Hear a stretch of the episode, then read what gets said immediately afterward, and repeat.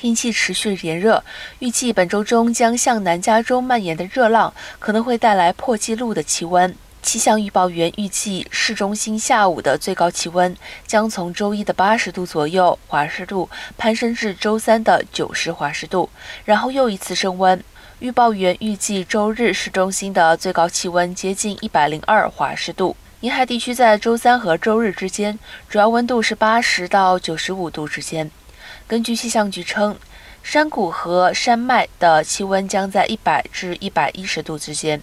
南加几个地区，包括洛杉矶县、两谷、圣费尔南多和圣盖博谷、文图拉县内陆海路和奥海谷，